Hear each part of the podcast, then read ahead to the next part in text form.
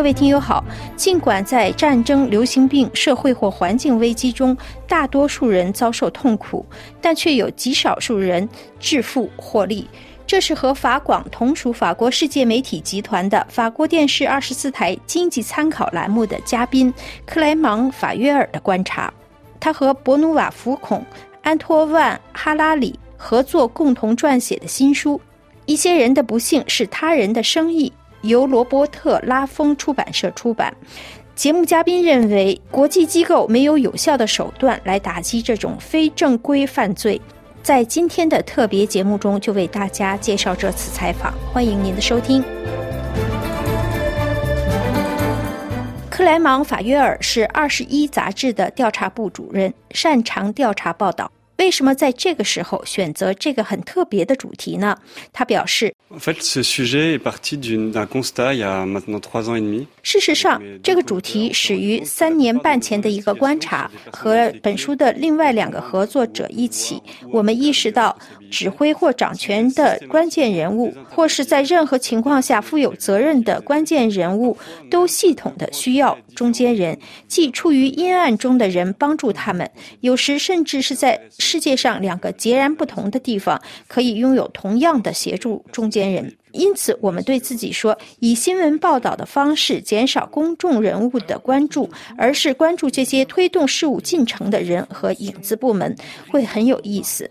在调查中，本书的作者们找到了相关的所有信息，还有那些贩卖虚假信息的人、破坏禁运的人，当然还有服务周到的避税天堂、不法的银行家、军火商。这些人在全球范围里是怎么和他进行交流的呢？法约尔表示，在与消息来源打交道以及和联系人建立关系时，总是有一些差不多的规则的。他们可能会为了一个主题来见我们。而我们可能会设法从他们的口中套出一些我们没想到会谈论的东西。他们也可能是自负过了头。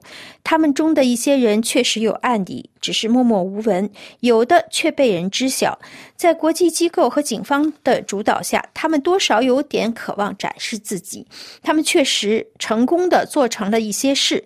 有时，我们三个人通过积累的线人网络，口耳相传，或是通过渗透作用。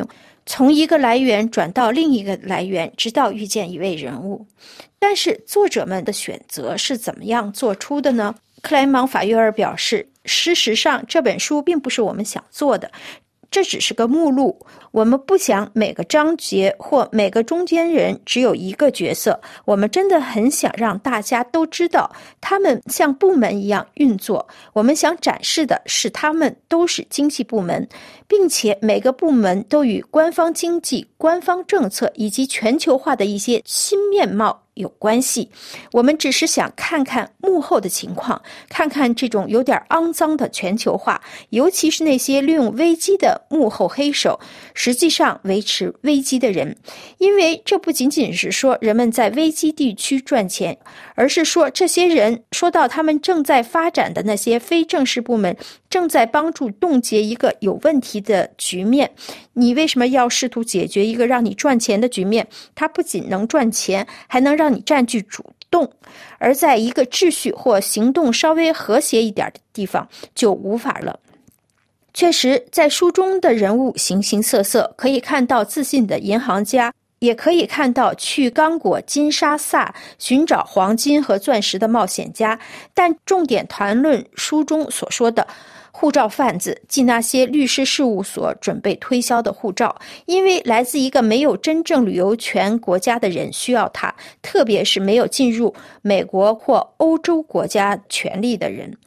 对此，克莱蒙·法约尔表示：“我们进行了一项调查。”这一章是与一个联盟合作进行的，它叫记者联盟，和《世界报》《卫报》等一起合作，专门研究有组织犯罪和腐败问题。我们这本书是这个联盟的合作伙伴。事实上，来自多米尼加共和国的数据显示，数以万计的人可以以十万美元的投资获得多米尼加护照。然后就可以免签进入申根地区。事实上，这项调查对我们的主题来说特别有意思，因为它显示了在这个只有七万名居民的小岛上是如何聚集了伊朗革命卫队、中国人、台湾人、叙利亚人和伊拉克人、萨达姆侯赛因时代伊拉克化学武器负责人的。所以可以看到，这是一个非常明显的例子。事实上，在这个平行经济的有些不透明和阴暗的世界里，好主义的传播速度是非常快的，最终会和那些永远不会交集的人见面。有的会成为毒贩，有的会成为伊朗的间谍。他们会发现自己在加勒比海的多米尼加与同样的人打交道。事实上，在加勒比海地区还有好几个岛屿，多米尼加在这方面颇具象征意义。曾几何时还有马耳他，只不过现在的规则发生了一些变化，让马耳他止步不前了。但这也是有意思的地方。事实上，我们仍在试图破解那些通过文件找到的蛛丝马迹，但调查记者面临的风险总是落后的。这就是为什么我们大量使用线人的消息来源，而较少使用数据，因为我们认为只有线人的消息来源才能让我们了解今天的暗箱操作是什么，而不是五年、十年前的四万到十万美元才能买到护照。克莱蒙·法约尔继续说：“十万美元，官方的说法是投资，这是一个以国籍作为交换条件的投资计划。”我的合著者安托万。哈拉里曾去过多米尼加，他看到那里的基础建设并没有得到发展，只有一小撮人在发财。这些人是当地的一些小寡头，他们接管了这些投资项目，他们将拥有建设的决定权，但当地居民得不到好处。普通平民没有得到好处，石油、钻石，甚至是加密货币。那么，针对那些加密货币的玩家，又是些什么人呢？克雷芒法约尔表示，加密货币。这是非常有意思的，因为事实上，有时我们倾向将它看作是一个有点笼统的主题，但实际上它是一个很好的调查领域，因为事实上它是一个值得大量关注的调查领域，值得从一定数量的角度进行剖析和研究。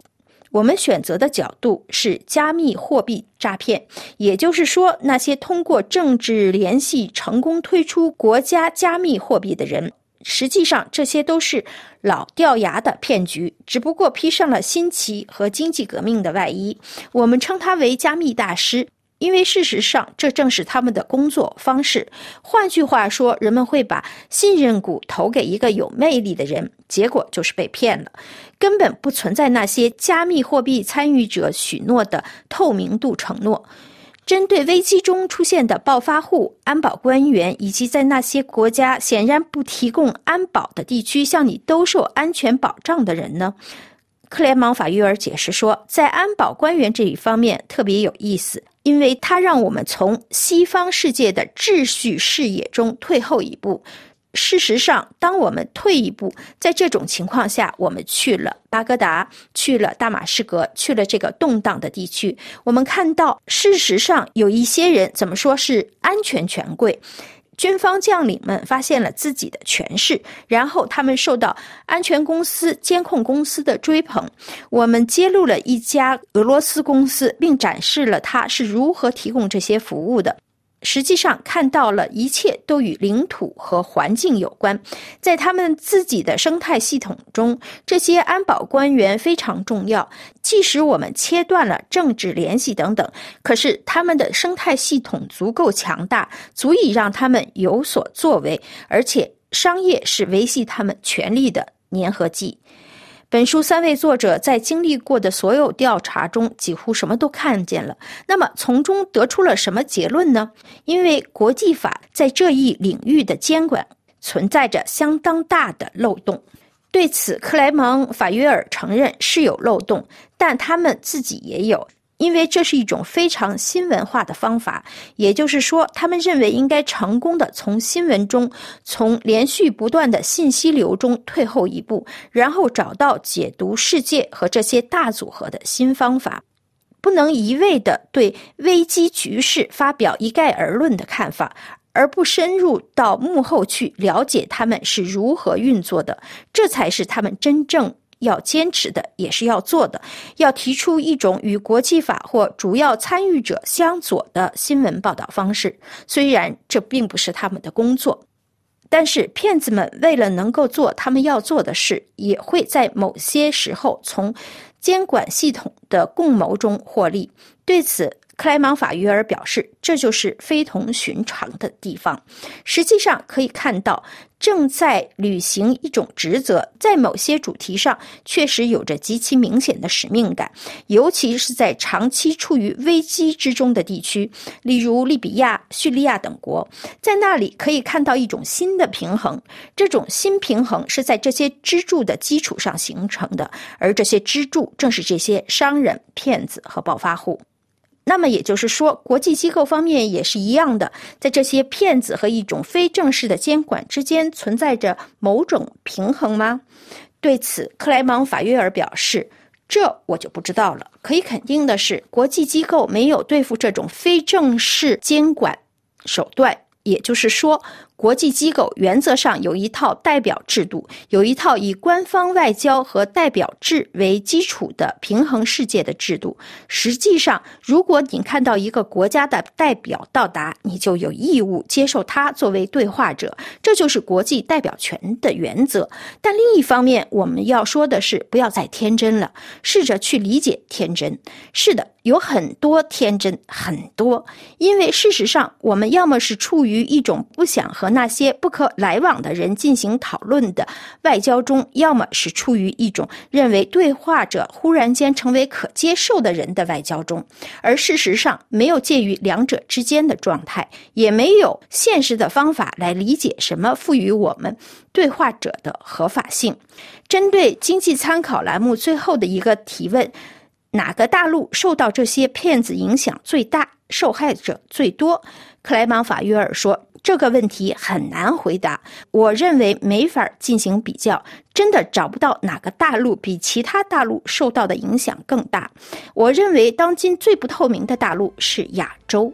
无论如何，从记者的角度来看，亚洲是最难开展工作的地方。然而，很多线索最终都汇集到那里，也就是说，大部分是死胡同。在书中，我们看到下一站将是香港、上海。越南、新加坡，事实上确实也很多谈论到迪拜，但在亚洲这个地区是非常有意思的。Et en fait, c'est vrai qu'on parle beaucoup de Dubaï, mais cette région asiatique est extrêmement intéressante aussi.